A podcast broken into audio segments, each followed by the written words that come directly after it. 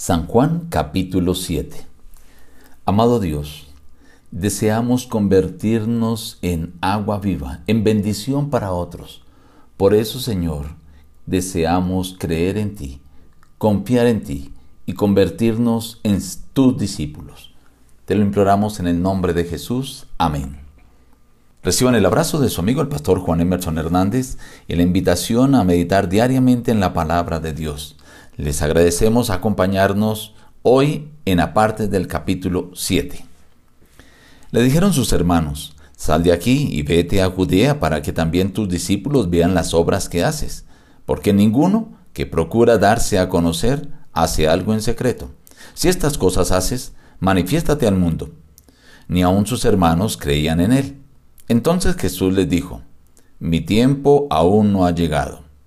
No puede el mundo odiaros a vosotros, pero a mí me odia, porque yo testifico de él que sus obras son malas. Y se admiraban los judíos diciendo, ¿cómo sabe este letras sin haber estudiado? Jesús les respondió y dijo, Mi doctrina no es mía, sino de aquel que me envió. El que quiera hacer la voluntad de Dios conocerá si la doctrina es de Dios o si yo hablo por mi propia cuenta. No juzguéis según las apariencias, sino juzgad con justo juicio. A mí me conocéis y sabéis de dónde soy. No he venido de mí mismo, pero el que me envió, a quien vosotros no conocéis, es verdadero. Pero yo lo conozco porque de él procedo y él me envió. Jesús les dijo, Todavía estaré con vosotros algún tiempo y luego iré al que me envió. Me buscaréis, pero no me hallaréis, y a donde yo estaré, vosotros no podréis ir. Si alguien tiene sed, venga a mí y beba, y el que cree en mí, como dice la Escritura, de su interior brotarán ríos de agua viva. Esto dijo del Espíritu que había de recibir los que creyeran en él, pues aún no había venido el Espíritu Santo, porque Jesús no había sido aún glorificado. Los guardias vinieron a los principales sacerdotes y a los fariseos. Entonces estos les preguntaron, ¿por qué no lo habéis traído?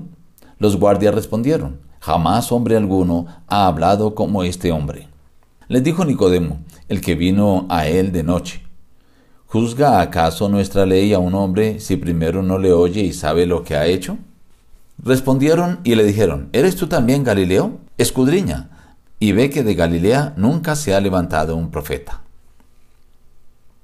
En el capítulo 7 de San Juan encontramos la primera parte que habla de la incredulidad de los hermanos carnales de Jesús.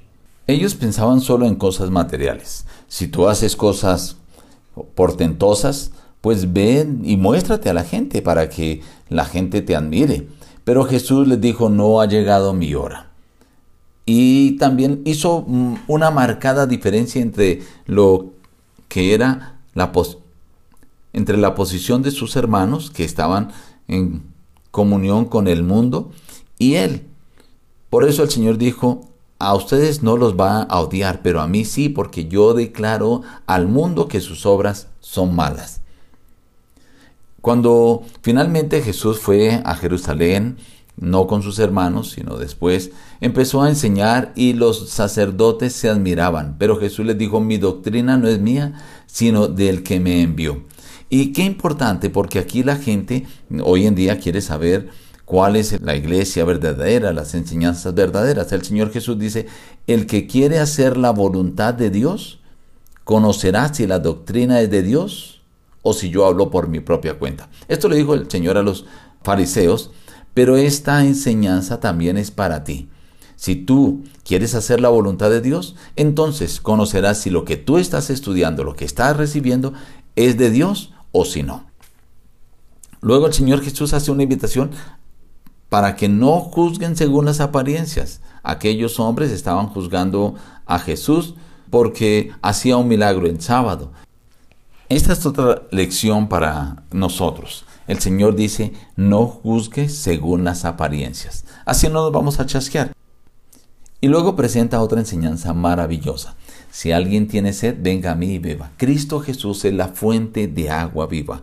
Y Él dice que si vamos a Él y bebemos de esa agua que Él puede proveer, entonces nos convertiremos en ríos de agua viva. O sea, las personas que tengan contacto con nosotros podrán recibir de ese amor, de esa gracia, de esa paz que Cristo nos ha dado a nosotros. Nos convertiremos como en medios, en mecanismos por los cuales ese amor, esa paz, esa gracia de Dios puede llegar a toda persona. Qué maravilloso la promesa que nos hace el Señor.